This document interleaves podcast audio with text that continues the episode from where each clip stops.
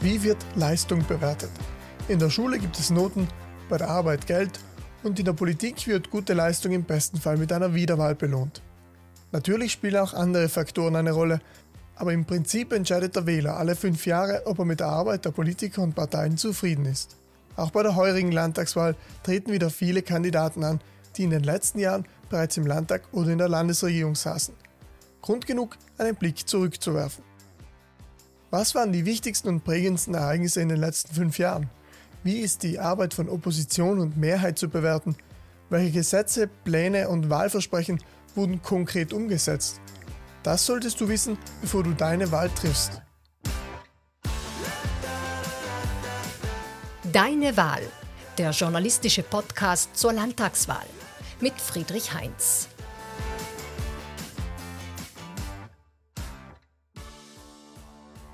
»25. Jänner 2019.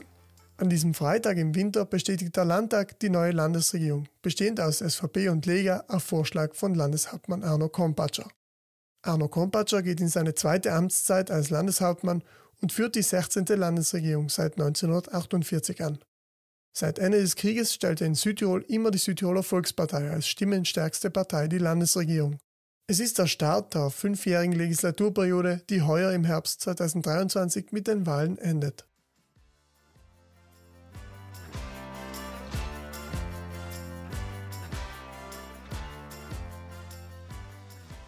Wenn wir auf eine Legislaturperiode zurückblicken und versuchen zu analysieren, was gut und was schlecht war, dann liegt es klarerweise auch im Auge des Betrachters. Die scheidenden Landesräte haben im Sommer jeweils einzeln zu Pressekonferenzen geladen und selbst Bilanz über die vergangenen fünf Jahre gezogen. Dabei wurde natürlich nicht nur, aber vor allem das Positive herausgehoben. Mit Hinblick auf die Landtagswahl, wo sich alle Landesräte wieder der Wahl stellen, ist das auch logisch. Die Oppositionsparteien machen natürlich genau das Gegenteil und versuchen sich zu profilieren, indem sie Kritik äußern und aufzeigen, wie sie es besser oder anders machen würden. In einem sind sich aber alle einig. Das einschneidendste Ereignis der letzten Legislaturperiode war die Corona-Pandemie. Der Journalist Karl Hinterwaldner beobachtet die Südtiroler Landespolitik seit vielen Jahren.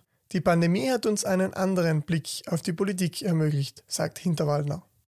Die Corona-Pandemie hat vor allen Dingen aufgezeigt, was alles möglich wäre, wenn man wollte. Wenn äh, Not am Mann ist oder an der Frau, was dann für Einschränkungen plötzlich möglich sind. Also wir sind ja alle zu Hause gehockt, durften nicht raus. Das war vorher, glaube ich, ziemlich unvorstellbar. Aber wir haben gesehen, es ist möglich. Ähm, nach der Pandemie ist vor der Pandemie so irgendwie. Äh, es geht alles gleich weiter wie gehabt. Chance verpasst. Chance verpasst auch deswegen, weil die Herausforderungen mit Inflation, Klimakrise und weltweiter Ungleichheit nicht kleiner werden, meint Karl Hinterwaldner. Die Politik reagiert darauf meist nur mit kurzfristigen Maßnahmen, kritisiert er. Leider sieht man immer mehr und immer häufiger, dass die Politik oder die Politikerinnen und Politiker ständig äh, kurz, kurzfristig handeln und nicht langfristig handeln. Also es gibt kaum Dinge, die über die nächsten fünf Jahre oder jetzt noch ein halbes Jahr oder wie lange auch immer hinausgehen, sondern es wird immer kurzfristig gedacht bzw. gehandelt, weil es gibt dann schon Pläne, die über einen längeren Zeitraum äh, sich erstrecken, wie zum Beispiel der Klimaplan, da redet man ja von 2030, 2035, 2040, aber das ist, sind halt Pläne dann. Und äh, die werden vermutlich nicht eingehalten. Warum tut sich die Politik so schwer, langfristige Maßnahmen und Visionen umzusetzen? Ich glaube, das ist nicht nur in Südtirol so, sondern allgemein, also in Europa zumindest, dass äh, die Politik Angst hat davor, äh, nicht mehr gewählt zu werden oder solch weitgreifende Entscheidungen zu treffen, ähm, die die Menschen natürlich nicht alle äh, freuen werden. Weil wenn, sie zum, wenn zum Beispiel im Klimaplan steht, äh, wir wollen innerhalb der nächsten zehn Jahre um 30 Prozent weniger Autoverkehr auf den Straßen haben, dann klingt das schön und gut, aber wie setzt man das um? Das steht nicht. Und wenn man es umsetzen wollte, dann müsste man jetzt zu den Leuten sagen, ihr dürft jetzt keine Autos mehr kaufen oder ihr müsst jetzt umsteigen auf öffentliche Verkehrsmittel oder was auch immer. Aber das sind Dinge, die passieren eben nicht. Das ist, sind viele schöne Absichten, die unsere Landesregierung hat oder auch unsere Mehrheitspartei hat. Und die Daten sind halt überschaubar. Das ist auch ein Wesen der Politik, dass harte Bretter sehr schwer zu bohren sind. Wir holen uns jetzt eine zweite Meinung ein. Wurden die Wahlkampfversprechen von 2018 in den letzten fünf Jahren umgesetzt? Günter Palaver, Professor für Politikwissenschaft, behilft sich mit einer Metapher. Also was die Einhaltung der Versprechungen betrifft, können wir salopp jetzt also die These vertreten, dass also äh, das Glas sowohl halb voll als aber auch halb leer ist, also 50-50 gewissermaßen. Nicht? Auf bestimmten Gebieten ist etwas weitergegangen, auf bestimmten anderen Gebieten weniger. Das große Projekt des Brenner Basistunnels, wer damit einverstanden ist, da gibt es Fortschritte. Auf der anderen Seite gibt es also keine Fortschritte, was also den Schwerverkehr, aber auch den Pkw-Verkehr auf der Brenner Autobahn gibt, wenngleich es hier also auch neue Perspektiven gibt. Also es ist überall nach meiner Ansicht so ein bisschen äh, ja, halbe halbe ausgegangen. Nicht? Natürlich große Defizite sind geblieben, was das Gesundheitswesen betrifft, aber auch an die Frage der Urbanistik, äh, wo wir ein Gesetz verabschiedet haben, das also, ja, die Experten, Expertinnen sagen mir, äh, dass dieses Gesetz hinten und vorne Löcher hat. Äh, man kann natürlich auch sagen, in Bezug auf die Nachhaltigkeit, wo der Landeshauptmann sehr stark unterwegs ist, ist zumindest versucht worden, eben dieses öffentliche Bewusstsein in diese Richtung zu stärken. Das muss man auch zugestehen.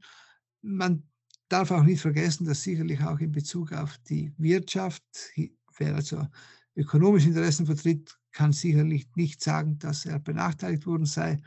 Also insofern gibt es eine Menge Baustellen und ich würde also äh, insgesamt sagen, halbe halbe ist also verwirklicht worden. In dieser Legislatur mussten sich Politiker auch mehrmals intensiv mit sich selber beschäftigen. Zum Beispiel als im Winter 2022 Journalisten den Saatskandal aufdeckten. Auch die FF hat eine Titelgeschichte zu dem Thema geschrieben. Karl Hinterwaldner erklärt, was da genau passiert ist. Kern der Geschichte war, dass ähm, ein Unternehmer, in diesem Fall ähm, das Busunternehmen Saat oder Ingo Magatterer, ähm, natürlich bestrebt war, Konzessionen für Buslinien zu erhalten im Wert von ungefähr 800 Millionen Euro für die nächsten zehn Jahre. Ähm, die Abhörprotokolle haben dann aufgezeigt, wie da hinten herum versucht wird, äh, Dinge zu beeinflussen in diese und in die andere Richtung. Jeder natürlich nach seinen Interessen. Und ähm, es zeigte sich, dass eben Vertreter der Mehrheit der politischen, die seit Jahrzehnten an der Regierung äh, ist, sehr empfänglich sind für solche Machenschaften. Und äh, Auswirkungen hat es auch gegeben. Es mussten einige Politiker, also ausschließlich Männer übrigens, äh, gehen, abtreten oder durften sich zumindest nicht mehr als äh, für Ämter bewerben. Ähm, ja, die Auswirkungen sieht man bis heute, also bis, äh, bis auch in diesen Sommer hinein, da ja der Ex-Landesrat Wiedmann, der ja gehen musste als Landesrat, eine eigene Partei jetzt gründet und äh, gegen die SVP äh, bei, Land, bei, der Landtagswahl im Herbst antritt. So das könnte man als Auswirkung dieses, dieser Affäre bezeichnen. Die SVP und die Landesregierung wurden von diesem Skandal schwer erschüttert. Es gab heftige interne Streitereien und Grabenkämpfe. Eine wichtige Rolle spielten in diesem Skandal auch die verschiedenen Medien. Die Athese-Medien zum Beispiel berichteten lange Zeit nur spärlich über den Skandal. Politikwissenschaftler Günter Balava erklärt, wie es zu so einer Lagerbildung innerhalb der Medienlandschaft kommen konnte.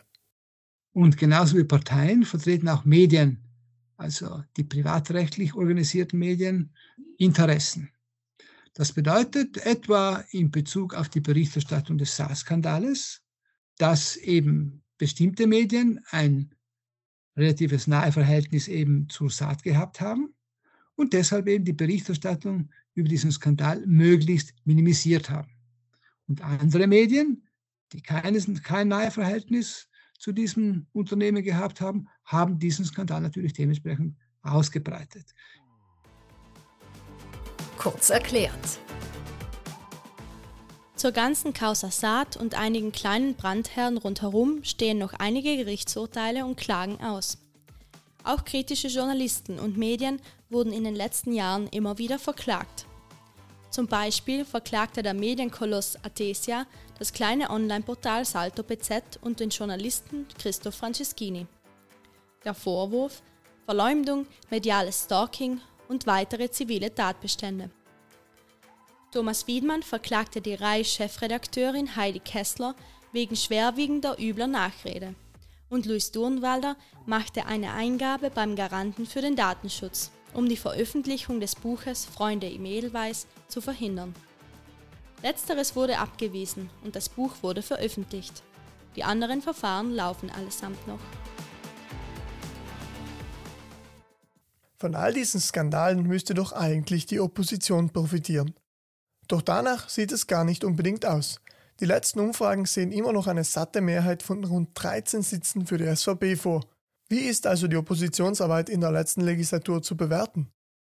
Also während der Pandemie ist, ist die Opposition ziemlich von der Bildfläche verschwunden. Bedingt auch dadurch, dass äh, eben ständig rasches Handeln gefragt war oder angesagt war. Das hat die Landesregierung gemacht, das haben die Landesrätinnen und Räte gemacht und nicht die Landtagsabgeordneten. Die waren irgendwie wie in dieser Zeit nur mal so schmückendes Beiwerk. Mir kommt so vor, seit, ja, seit diesem Jahr oder seit Let Ende letzten Jahres äh, hat sie wieder ganz gut Fahrt aufgenommen. Opposition und Mehrheit können so persönlich recht gut miteinander.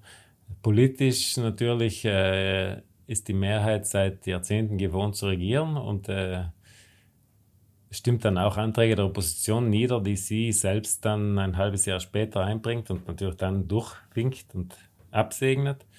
Das ist für die Opposition manchmal sehr frustrierend. Da spielt sicher eine Rolle, dass die SVP derart lange an der Regierung schon ist. Sie ist es gewohnt, so zu tun und sie muss auf niemanden Rücksicht nehmen und schon gar nicht auf die Zwerge unter Anführungszeichen der Opposition. Für die Politikbeobachter und die mediale Öffentlichkeit ist die Ausgangslage für die Wahlen im Herbst also durchaus spannend. Doch viele Menschen haben sich von der Politik, viele sprechen auch vom System, abgewandt. Günter Palaver warnt, es ist wichtig, dass sich die Politik und die Parteien wieder mehr darum bemühen, Vertrauen der Bevölkerung zurückzugewinnen und nicht nur auf Erfolge bei Wahlen bauen. Es ist alles andere als leichte Kost, dieser Podcast, die Politik, die Medien, die öffentliche Debatte. Aber es betrifft uns nun mal alle. Und deshalb müssen wir uns damit befassen, mit verschiedenen Themen, mit Hintergründen und mit Analysen. Nur so können wir unsere demokratische Wahlentscheidung gut treffen. Natürlich sind auch sonst noch einige Dinge passiert, aber wir haben uns bewusst entschieden, diesen Podcast nicht zu lange zu gestalten und müssten uns somit auf das Wichtigste reduzieren. Das bitten wir zu berücksichtigen.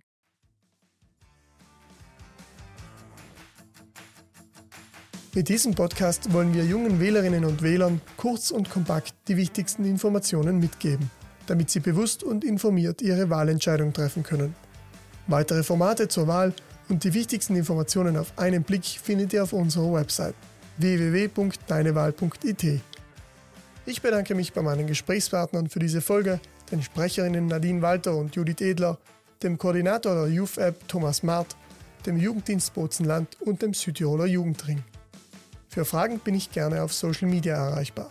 Wenn euch dieser Podcast gefallen hat, tragt es gerne in die Welt hinaus. Servus und vielen Dank fürs Zuhören bei Deine Wahl, dem journalistischen Podcast zur Landtagswahl.